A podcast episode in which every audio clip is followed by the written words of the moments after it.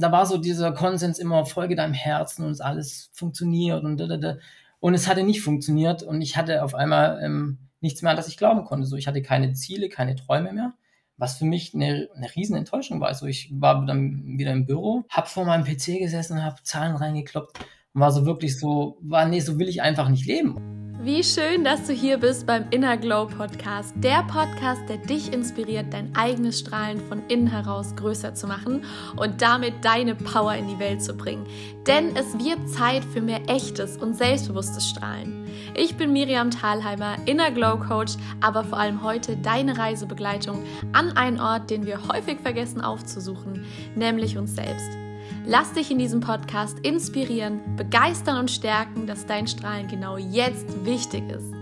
Und wenn du das Gefühl hast, dass dein Strahlen noch nicht die Kraft hat, die du dir für dein Leben wünschst, dann melde dich jederzeit gerne bei mir. Alle Kontaktdaten findest du in der Podcast-Beschreibung. Und ich wünsche dir jetzt schon einmal ganz viel Spaß mit dieser Folge. Auf meiner Reise in Portugal habe ich das Buch von Thomas Krause gefunden, Viele Wege führen zum Ohm. Eins der wenigen Bücher, die ich sofort innerhalb von wenigen Tagen aufgesaugt habe, einfach weil ich mich so sehr in seiner Geschichte wiedergefunden habe. Es geht darum, seine Bestimmung zu finden, dafür vielleicht sogar bis ans Ende der Welt zu fliegen, mutige Schritte zu gehen, nur um dann vielleicht festzustellen, dass man sich komplett in einer Sache verrannt hat, die eigentlich gar nicht passt. Scheitern, aufstehen, Neuanfangen und dann glücklich werden. Das sind so die Worte, die mir zu diesem Buch einfallen und die mich damals auch sehr bewegt haben. Und ich dachte mir, dieser Tommy, der hat seine ganz persönliche Inner Glow-Reise ja schon hinter sich. Deshalb will ich ihn unbedingt persönlich sprechen und dachte mir auch, du willst ihn sicher auch rennen. Deshalb habe ich ihn hier eingeladen. Ich freue mich wahnsinnig auf unser Gespräch, lieber Tommy. Deshalb herzlich willkommen. Ja, vielen lieben Dank. Boah, ich habe voll Gänsehaut, schau mal. Äh, deine Worte habe ich irgendwie, ja, deine Worte, du hast es äh, voll gut äh, zusammengefasst, so die lange Reise in ein paar kurzen Worten. Ähm, ja, deswegen, du siehst, ich habe voll Gänsehaut. Das hat mich irgendwie berührt, dass ich dich da mit, meinen, mit meinem Buch, mit meinen Worten auch mitnehmen konnte. Ja, das ist unglaublich. Und wenn jetzt jemand nicht das Buch gelesen hat, was ich übrigens an dieser Stelle empfehlen kann, das muss man gelesen haben, dann sag uns doch mal so drei Eigenschaften von dir, die dich als Mensch ausmachen, wo du sagst, wenn dich jemand fragt, hey Tommy, wer bist denn du als Mensch, die drei Eigenschaften würdest du nennen? Ja, also ähm, ich bin auf jeden Fall offen. Ich denke, das merkt man auch im Buch. Ich habe da kein Blatt vor den Mund genommen, habe da äh, ganz offen über meine Gefühle auch geredet. Und ja, also Offenheit auf jeden Fall. Ähm, dann das zweite boah, ist, äh, ich bin humorvoll. Ähm, das ist, denke ich, eine sehr positive Eigenschaft. Und spontan bin ich eigentlich auch. Das sind schöne Eigenschaften. Vor allem in der heutigen Welt muss genau. man das alles irgendwie schaffen. Ja. Und ich finde immer so, wenn wir direkt mal zu einem Buch einsteigen, weil das ja so der Catcher war für mich, mich überhaupt mit dir zu beschäftigen, dann ist es ja so Buchschreiben, das haben ja viele im Kopf, so will ich mal machen. Aber ich finde, oder kannst ja gerne auch korrigieren, aber da braucht man ja so ein Calling für. Also den Moment, wo du sagst, und jetzt schreibe ich das Ganze, was ich erlebt habe, mal auf. Wie war das für dich? Hattest du da so ein Calling, dass du gesagt hast, und jetzt muss es raus in die Welt, jetzt will ich darüber sprechen? Oder wann war der Moment, dass du, weil, wie du gesagt hast, du teilst sehr offen alles. Ähm, wann war der Moment, dass du gesagt hast, okay, es muss jetzt einfach raus? Hm, also ich denke, es war jetzt nicht so ein Moment, so, so eine Eingebung von jetzt auf nachher, dass ich das Gefühl hatte, okay, du musst jetzt ein Buch schreiben, sondern es war so aus dem Prozess heraus entstanden, so um das Buch vorwegzunehmen, so das, das Vorhaben, das ich auf Bali dort gemacht habe, das hat nicht funktioniert so in der Form, wie ich es mir vorgestellt hatte. Und das war für mich eine riesen Frustration, eine riesen Enttäuschung. Und mit dieser Enttäuschung konnte ich erstmal lange Zeit nicht umgehen. So, ich habe das erste Mal wirklich so meinem Herzen gefolgt und so sehr lange schon mit Spiritualität befasst. Und so, da war so dieser Konsens immer, folge deinem Herzen und es alles funktioniert und da, da, da. Und es hatte nicht funktioniert und ich hatte auf einmal ähm, nichts mehr, an das ich glauben konnte. So, ich hatte keine Ziele, keine Träume mehr, was für mich eine, eine riesen Enttäuschung war. Also ich war dann wieder im Büro, habe vor meinem PC gesessen, habe Zahlen reingekloppt und war so wirklich so, war, nee, so will ich einfach nicht leben. Aber das Problem war eben, ich hatte keine Ziele, auf die ich hingearbeitet habe. Das Gute daran war, ich habe natürlich jedes, jeden Monat mein Konto gefüllt, ähm, aber äh, von der Füllung weit weg. Und ähm, von daher, das war so, ja, da war ich, habe ich mir auch ganz viele Coachings in Anspruch genommen, ganz viel hinterfragt, so, was kann ich machen? So, der erste Schritt war erstmal loslassen. So, das war so der Step 1. Erst als ich dann angefangen habe, loszulassen von diesem Projekt, da war ich dann erst wieder, mal wieder so ein bisschen handlungsfähig, weil ähm, ja, da hat so viel daran gehangen. Und ähm, genau als ich losgelassen habe, so langsam, das war auch ein Prozess, da hat sich erst wieder die Fähigkeit geöffnet, Neues zu sehen und Neues zu entdecken. Da habe ich dann schon auch für mich vieles rausgezogen und dann kam so irgendwann der Wunsch, okay, was mache ich denn jetzt? Und es war jetzt kein berufliches Ziel, was ich da hatte, sondern es war so ein, ja, eine Beschäftigung, was zu kreieren und vor allem auch die Erfahrung, die ich gesammelt habe. Viele, vor allem meine Freunde, so, die wussten gar nicht, was, was ich da gemacht habe, so was ich da überhaupt erlebt habe. Ich habe niemanden irgendwie da, davon so detailliert berichtet und ich weiß einfach, dass jeder, oder ich will jetzt nicht so pauschal sein, aber dass viele einfach einen inneren Kampf austragen und man sieht ihn nicht. Und ich denke, ich habe mit dem Buch, mit den Worten, mit dem, was ich erlebt habe, was ich da beschrieben habe, ganz viel erreicht, weil es einfach in eine Resonanz geht, weil man dasselbe durchgemacht hat oder vielleicht durchmacht. Und ähm, ja, dementsprechend habe ich dann mit dem Buch angefangen, so äh, etwas naiv vielleicht für viele, weil ich keine Ahnung hatte, wie man ein Buch schreibt. Ich war auch wirklich sehr schlecht in Deutsch, muss man sagen. Wie alle Autoren. Ähm, ja, also, weil halt einfach, man wurde halt nicht dahingehend gefördert von seiner kreativen Seite, sondern halt so Buchinterpretation und so ein Mist. Das, damit konnte ich nicht, oder Gedichte auswendig lernen. Das war nicht meine Welt. Ähm, und da habe ich angefangen zu schreiben. So und ähm, ja, hat irgendwie, also ich habe hab irgendwann den Anspruch losgelassen, es perfekt zu machen. Ähm, und ja, nach fünf Jahren äh, war es dann soweit, dann konnte ich es veröffentlichen und jetzt bin ich natürlich ganz happy darüber. Und da müssen wir jetzt nochmal reingehen, das Loslassen. Das hast du jetzt zweimal erwähnt. Einmal äh, natürlich die Träume und Visionen oder halt dieses Suchen nach etwas loszulassen und auch so ein bisschen die Erfahrung. Ich finde, Loslassen ist so ein Begriff auch in der Spiritualität, im Coaching. Jeder sagt, lass los. Aber wie funktioniert Loslassen? Hast du da konkret Erfahrung gemacht, wie für dich Loslassen am besten funktioniert hat, was du überhaupt unter Loslassen an sich verstehst? Kannst du uns damit reinnehmen? Hm, ja, also es gibt natürlich viele verschiedene Ebenen. Ähm, die Ebene, die ich da erfahren habe, war so, okay, man hat um was, man hat, man hatte eine Vision, man hatte eine Vorstellung und hat darum gekämpft. Wirklich, das war Kampf und allein schon Kampf kann nicht nährend sein, kann nicht positiv sein. So, und dann auch weiterhin über seine Grenzen hinaus. Mein Körper hat es mir schon gezeigt, lass los, so. Und es ging einfach nicht so. Mein, mein Kopf wollte das einfach zu sehr. Und das fängt erstmal an, so dieses Loslassen im Kopf zu erkennen, dass es nicht mehr gesund ist. Das ist, glaube ich, so die Bewusstheit dafür, ähm, okay, es ist vielleicht notwendig, äh, loszulassen. Das ist so der erste Schritt. Und der zweite Schritt ist, weiß ich ehrlich gesagt gar nicht, ähm, sich die Akzeptanz zu geben, dass es nicht mehr in der Form da ist, ähm, sich die Erlaubnis vielleicht auch erstmal zu geben. Ähm, ich arbeite viel mit Bildern. Mir hat zum Beispiel jetzt, ich hatte jetzt viele Situationen, in denen es um Loslassen ging, einfach weil die Welt gerade einfach so, so viel im Wandel ist und so viel ja im Außen passiert man einfach flexibel sein muss. Mir hat es immer geholfen, jetzt zum Beispiel am Anfang das Buch hat mich wahnsinnig gestresst auch, so weil ich mich gepusht habe, so. Ich, ich will das irgendwie und das, ich habe, ich sehe den eigenen Wert darin, aber es hat nicht so so Wellen geschlagen am Anfang. Und dann habe ich es genommen und hab's, bin zum Fenster gegangen und habe gesagt, ich lasse jetzt mal los, ich entlasse es ins Universum und es darf damit passieren, was passieren will und habe das Buch so aus dem ersten Stock mal losgelassen. Und es war uh, ein magisches Gefühl, so weil ich einfach keine Kontrolle mehr hatte und es durfte dann gehen und geschehen und das ist so was Bildliches, so was für mich auch energetisch wirkt. Ähm, in meinen Yogakursen habe ich es jetzt auch oft verpackt, so mit, dass man seine Negativ- oder das Thema eben in den, sich vorstellt, wie wenn man einen, einen Ballon halten würde, der mit Helium gefüllt ist und einfach mal loslässt. So, wenn man da mal in dieses Gefühl, in dieses Bild reingeht, das ist loslassen, so die Kontrolle abgeben, den Wunsch abgeben, die Erwartungen abgeben. Ähm, genau, das ist für mich so loslassen. Großes Thema in ein paar wenigen Worten zusammengefasst. Aber so schön und da habe ich Gänsehaut bekommen, weil letztendlich ist es, was du gesagt hast mit der Kontrolle und vor allem unser Kopf, der darauf so fixiert ist, dass es so und so funktionieren muss und dass das und das das Endergebnis ist. Und dann auch ähm, gerade dieses Thema, was du im Buch beschrieben hast, wir können ja sagen, du warst auf Bali und das ist ja eine riesen, eigentlich genau der Hauptspielort so und Bali, jeder verbindet damit traumhaft, ja, es ist also ein Paradies, es ist alles mega, ich meine, heute rennt jeder nach Bali, Thailand, das sind ja so die ersten Anlaufziele und trotzdem gab es ja so viele Momente, wo du totunglücklich auf Bali warst, wo einfach du auch nicht mehr weiter wusstest, wo halt wirklich, also man hat auch die Verzweiflung so in dem Buch lesen können und da war halt auch wieder dieses, okay, müssen wir denn irgendwo hin an einen bestimmten Ort, weil wir im Kopf haben, da werden wir glücklich, da ist das und das passiert. Hast du da Tipps, wie wir quasi diese Vorstellung im Kopf, wo wir sein müssen, was wir tun müssen, wie wir da uns wieder mehr ähm, ja, aufs Glücklichsein, aufs Innere beschränken und nicht nach dem Äußeren, wir müssen irgendwo sein oder was haben, damit wir uns gut fühlen oder glücklich sein. Hast du da aus Erfahrung irgendwelche Tipps oder Sachen, wo du sagst, das hat dir damals geholfen?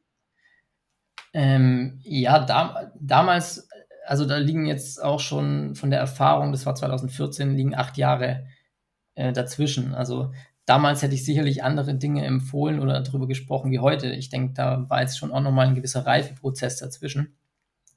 Ähm, ich denke, es ist einfach, wir haben in unserem Kopf eine gewisse Vorstellung, eine Konditionierung, gewisse Regeln auch. Wenn ich das und das mache, dann bin ich glücklich. Wenn ich das und das habe, einen Partner, dann bin ich glücklich. Wenn ich dort und dort bin, dann bin ich glücklich. Das heißt, wir haben uns Regeln auferlegt, die wir auf die Zukunft projizieren und wenn es dann eintritt, dann sind wir glücklich. Aber das funktioniert nicht, weil mal tatsächlich ist es wirklich so, es ist ja zum einen suchen wir dann unser Glück im Außen, das heißt, an, wir binden es an Personen oder an Umstände oder Gegenstände vielleicht auch, um uns selber glücklich zu machen. So, das heißt, wir sind komplett abhängig davon.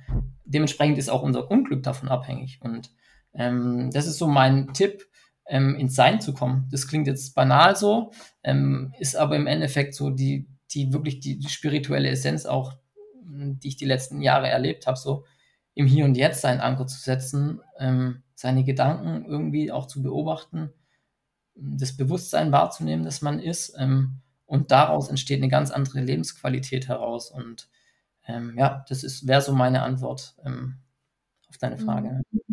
Hast du da Rituale, die du täglich machst? Also manchmal sagt man auch so eine Morgenroutine, um hier jetzt anzukommen. Gibt es was, wo du sagst, ja, da werde ich für mich morgens schon im Laufe des Tages immer wieder zurückgeholt ins Hier und Jetzt?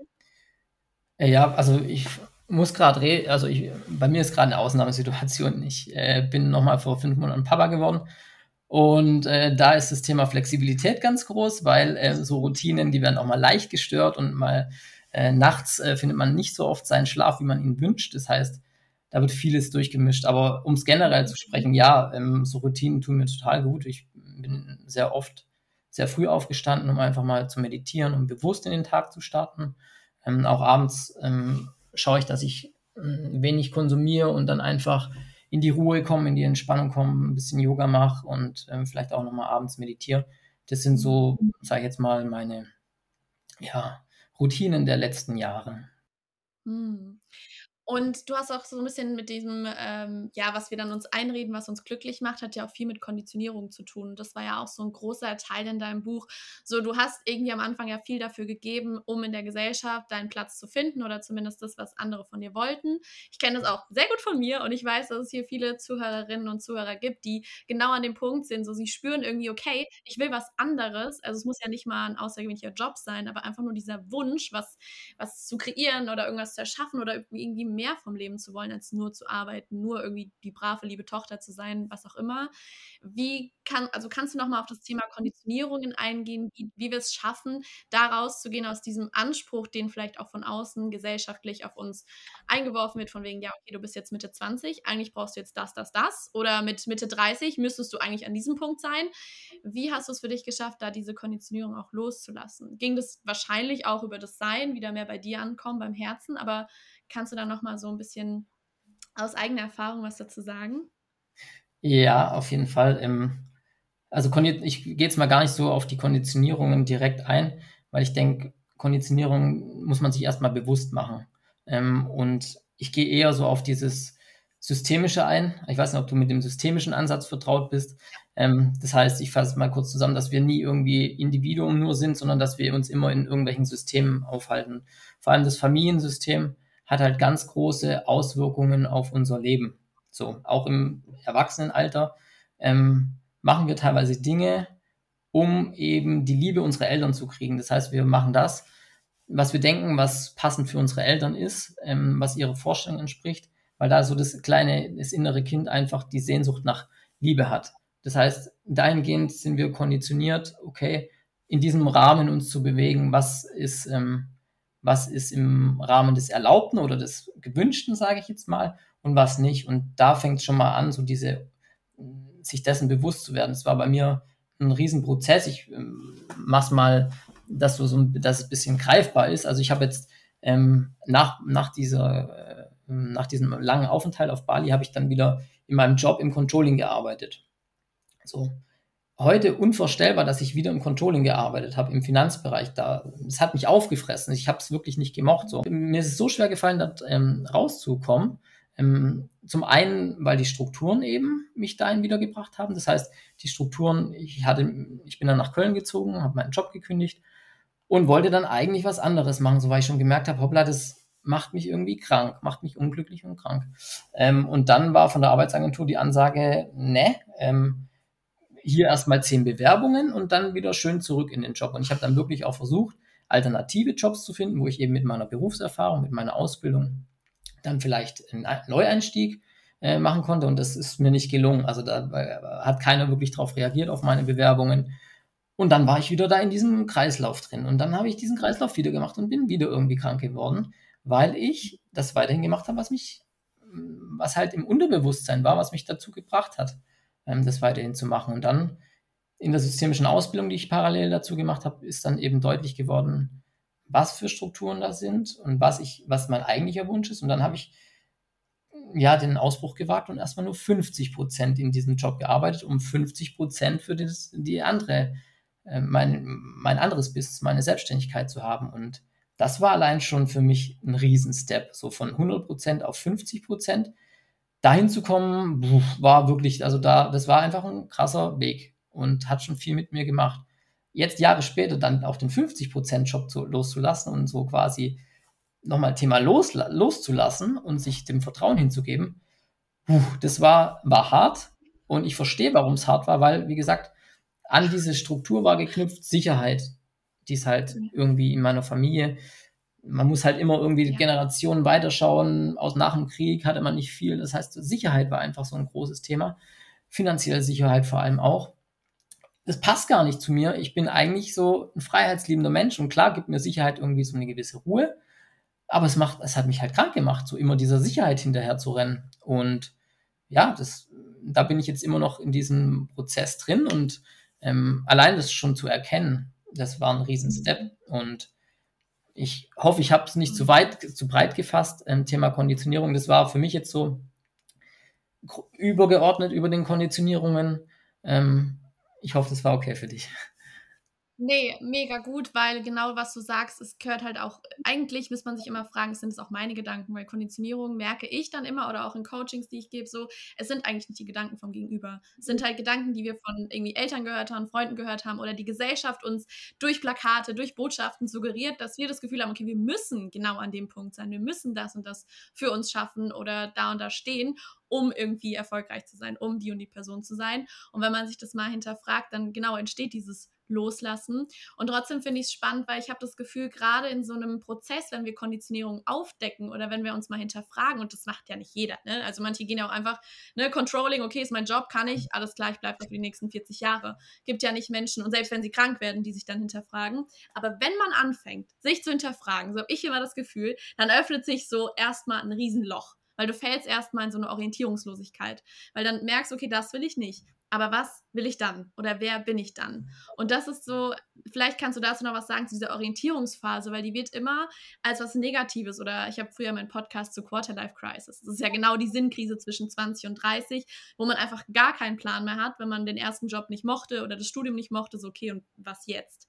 Wie würdest du sagen, was hilft denn dabei so einer Orientierungslosigkeit, wenn man vielleicht aus dem Job gerade raus ist oder nach dem Studium merkt, okay, keine Ahnung, das will ich aber auf keinen Fall weitermachen? Was sind da so erste Schritte, die vielleicht helfen oder überhaupt mal so, ja, mit dieser Orientierungslosigkeit auch die anzunehmen? Ich finde, das ist so ein erster Schritt, um nicht zu sagen, okay, ich muss jetzt sofort finden, wer ich bin und was ich für die nächsten 30 Jahre oder wie auch immer machen will. Hm, ich denke, so das ähm, große Thema dahinter ist wirklich zu erforschen, was sind meine Gedanken und was sind meine Gefühle. Und die Gefühle sind so die Stimme des Herzens. Das heißt, ähm, manchmal haben wir einen Impuls, oh, das würde ich gern machen. Komma, aber, und dann fängt der Verstand an, Sicherheit, und tausend Themen kommen auf einmal auf und man macht es nicht. Aus der Angst heraus, die Sicherheit aufzugeben, auch diese Komfortzone aufzugeben. Das heißt, da grätscht einfach der Verstand dann rein. Und ähm, für mich ist so der Weg oder erstmal machen. So, wenn deine, wenn dein Herz oder wenn deine innere Stimme sagt, oh, das fühlt sich gut, das fühlt sich stimmig an, dann ist einfach mal zu machen. Und dann kann man immer noch sehen, wenn es nicht funktioniert, dann war es halt nicht der Weg. Aber ich kann aus eigener Erfahrung sagen, auf diesem Weg lernt man so viel, dass man auch nochmal ausschließen kann, was es nicht ist. So und man findet noch mehr Klarheit, was es denn dann ist. Ähm, deswegen wäre so, ja, mein Tipp, ähm, einfach auf sein, seine Gefühle, sein Herz zu hören und vor allem, ob es stimmig ist. Und da werden sicherlich mhm. Antworten kommen. Voll. Und da sind wir auch direkt beim nächsten Thema, was ich unbedingt mit dir anschneiden möchte, weil es auch so ein großer Part im Buch war, nämlich das Thema Liebe. Und ich weiß, ähm, dass das Thema Liebe ja, egal in welchem äh, ne, Lebensalter, so ungefähr immer ein Thema ist, wenn man sie noch nicht gefunden hat oder gerade in einer unglücklichen Liebe ist oder wie auch immer. Und du hast es so schön beschrieben, so zehn Jahre irgendwie auf der Suche gestruggelt und immer das Gefühl gehabt, so es gibt einfach niemanden für mich. Heute, das hast du ja vorhin schon kurz angedeutet, bist du Familienpapa. Alles äh, hat sich in die Richtung ja ins Positive verändert. Du bist ja genau ähm, ja da, wo du dich zu Hause fühlst, was es mit dir macht und verliere doch dazu gerne nochmal Worte, gerade an die Menschen, die wie du ähnlich vom Buch her dachtest, so, nee, das gibt's für mich nicht, keine Chance, äh, finde ich nicht und vielleicht nur doofe Erfahrungen gemacht haben. Was kannst du aus Erfahrung heute, vom Tommy heute sagen, was in dem Prozess hilft oder wenn man solche Gedanken entwickelt? Mhm. Also ja, ähm, ich war tatsächlich so äh, Anfang des Studiums, das heißt, da war ich so 21, 22, hat so angefangen, so dass mein Körper nicht mitgemacht hat, dass ich einfach Symptome hatte, dass mir mein Leben gezeigt hat, so geht's nicht. Und natürlich in der Phase ist so der Wunsch groß, auch eine Partnerin zu haben und äh, ich hatte da keine Energie für so. Und es war irgendwie eine ganz, ähm, ganz herausfordernde Zeit. Und je länger diese Zeit der Einsamkeit angehalten hat, ähm, desto mehr war ich so in diesem Teufelskreis drin und hatte dann wirklich auch so diese Sehnsucht, okay, ich brauche jetzt eine Partnerin, nur dass ich mich nicht mehr so allein fühle. Ich brauche jetzt, ähm, ich brauche jetzt jemanden an meiner Seite, der mir meinen Selbstwert aufbessert. Also das heißt, auch das Thema, was wir vorhin hatten, wenn ich eine Partnerin habe, in dem Fall, wenn ich eine Partnerin habe, dann fühle ich mich gut und komplett und so. Das heißt, ich war da so völlig im Mangel drin, Mangel an Liebe, vor allem auch Selbstliebe. Ne? Das heißt, ich habe hab mit mir selber sehr gestruggelt mit meinen äußeren äh, und ja, war da einfach sehr, sehr unzufrieden und war da einfach auch überfordert. So. Ähm, und der, der Struggle hat zehn Jahre angehalten. Ich hatte da äh, natürlich auch immer Frauen kennengelernt und dann hatte ich mich verliebt und dann hat es nicht sollen sein. Irgendwas war immer so. Und ja, die Sehnsucht war dann einfach so riesengroß und ähm, ich ähm, war damals wirklich in der Situation, wo ich gesagt habe, okay, so geht mein Leben nicht mehr weiter. Die Einsamkeit, Job hat mich total unglücklich gemacht. Und dann habe ich den Entschluss gefasst, da nach Bali zu gehen. Ne? Und dort habe ich ein Jahr gelebt und es war wirklich so, ich habe für mich gesagt, okay, jetzt ist eine Veränderung angesagt und nicht im Außen, sondern im Innen vor allem. Und ähm, da habe ich dann wirklich auch eine krasse Phase der Transformation durchgemacht, wo es einfach, ja, wo ich wieder bei mir angekommen bin, wo ich mich selber auch angenommen habe, so mit all meinen Makeln, optischen Makeln, Charaktereigenschaften, die, die ich angenommen habe, die ich bis dahin nicht so cool fand. Und da habe ich wirklich angefangen, ja, mich selber zu lieben. So. Und ähm, das war so die, den Gewinn, den ich da hatte. Und ich habe mich nicht mehr von anderen, von außen abhängig gemacht. Oder zu Teilen noch, aber ähm, das, ja, zumindest bin ich bei mir angekommen und habe für mich gesagt, hey, du bist cool, so wie du bist, ich liebe dich, so wie du bist. Und ähm, das ist eben dann auch gereift. Und ähm, als ich dann aus Bali zurück bin, ein halbes Jahr später habe ich meine Frau, meine heutige Frau kennengelernt. So. Und ähm, ich habe es damals schon gespürt, auf Bali, dass es da ist, dass ich es ausgesendet habe. Und ähm, es war tatsächlich so. Also ich konnte es spüren einfach so, dass, dass es schon da ist. Und das habe ich ausgesendet. So. Und ähm, von da war es total schön, dann meine Frau auch auf ganz einfache Art und Weise kennenzulernen. So, das war einfach, ja, ich habe sie angezogen. Durch meine Selbstliebe, würde ich jetzt mal behaupten. Ja, vor allem ist es ja auch dieses, was gerade leider, finde ich, immer so ein bisschen auf Trend, dieses Manifestieren. Aber letztendlich ist es das. Du hast ja das verkörpert, was du ja auch im Außen sehen wolltest. Also die Liebe und das mit dem Anziehen. Also da auch wieder, ne, du musstest nicht kämpfen. Das war kein Kampf, wie es vielleicht vorher war, sondern es war halt, du verkörperst es und damit wird es halt leicht. Und das ist, glaube ich, so ähm, die Message, die man auch so in deinem Buch raushört, dieses immer gegen was ankämpfen oder nicht akzeptieren im Widerstand. Und da fand ich auch übrigens eine Definition, ich habe die mir extra rausgeschrieben, weil ich sie so schön fand zum Thema Scheitern, was ja auch extrem häufig sein kann, einfach wenn wir unserem Herzen folgen oder wenn wir andere Wege gehen als die, die jeder geht. Und da hast du gesagt, Scheitern ist es erst, wenn ich nicht mehr selbstbestimmt das tue, was ich möchte, sondern das, was ich muss. Und das fand ich halt so krass, weil das für mich Scheitern halt ein ganz neues Licht stellt. Weil es halt Scheitern nur, nur ich innerlich kann scheitern. Nicht im Außen an irgendwelchen Sachen oder Zielen, die ich nicht erreicht habe oder Menschen, die ich nicht kennengelernt habe, die ich nicht bekommen habe, wie auch immer, sondern im Inneren. Und das finde ich halt so krass. Und gerade wenn es ums Thema Liebe geht oder wenn es um Berufe geht oder Sinnsuche, da ist ja das eigentlich genau die perfekte Definition, um mich aufzugeben. Und hast du da vielleicht noch so ein Wort, das du vielleicht auch dem jüngeren Tommy mitgeben würdest oder Menschen, die jetzt hier zuhören und die vielleicht auch gerade an dem Punkt stehen und das Gefühl haben, so, ich, es geht gerade nicht mehr, also mein Traum geht nicht auf oder ich, für mich geht es alles nicht, was du da mitgeben würdest an Worten? Ja, ähm, ich denke, das äh, Thema Loslassen ist hier natürlich auch wieder, wieder ähm, genau richtig. Das heißt, Loslassen von Erwartungen, von den Wünschen, ähm, auf sein Herz zu hören, was da für Impulse kommen und dann vor allem sich auch hinzugeben im Vertrauen, dass alles irgendwie seinen Sinn hat und dass alles, so wie es jetzt ist, in dem Moment, auch wenn es schmerzhaft ist, genau richtig ist, weil es wahrscheinlich in die Richtung lenkt, die stimmig ist. Um. Und das ist vielleicht auch noch so eine Sache, die mir einfällt, gerade wenn es darum geht, ähm, aus der Freude zu lernen. Also dein Buch sagt ja eigentlich oder zeigt ja eigentlich schon, dass viel Leid, also durch die Symptome, durch die Krankheit, durch irgendwie das Unzufriedene, dass du dich auf die Suche gemacht hast, Heiler kennengelernt hast, eine andere Welt kennengelernt hast, sich Türen geöffnet haben.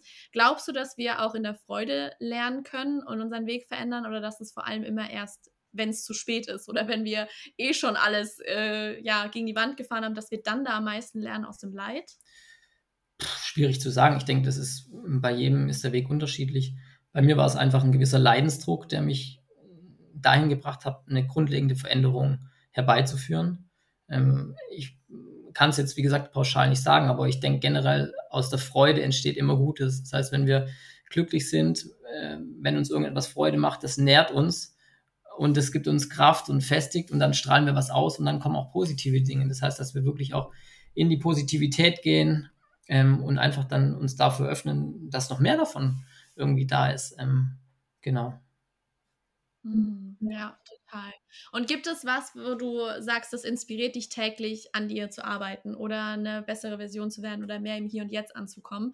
Gibt es irgendwelche Inspirationsquellen oder wie motivierst du dich vielleicht auch jeden Tag, gerade wenn es vielleicht nicht so läuft, wie du es dir vorstellst oder dich mal nicht so gut fühlst? Was hilft dir da so?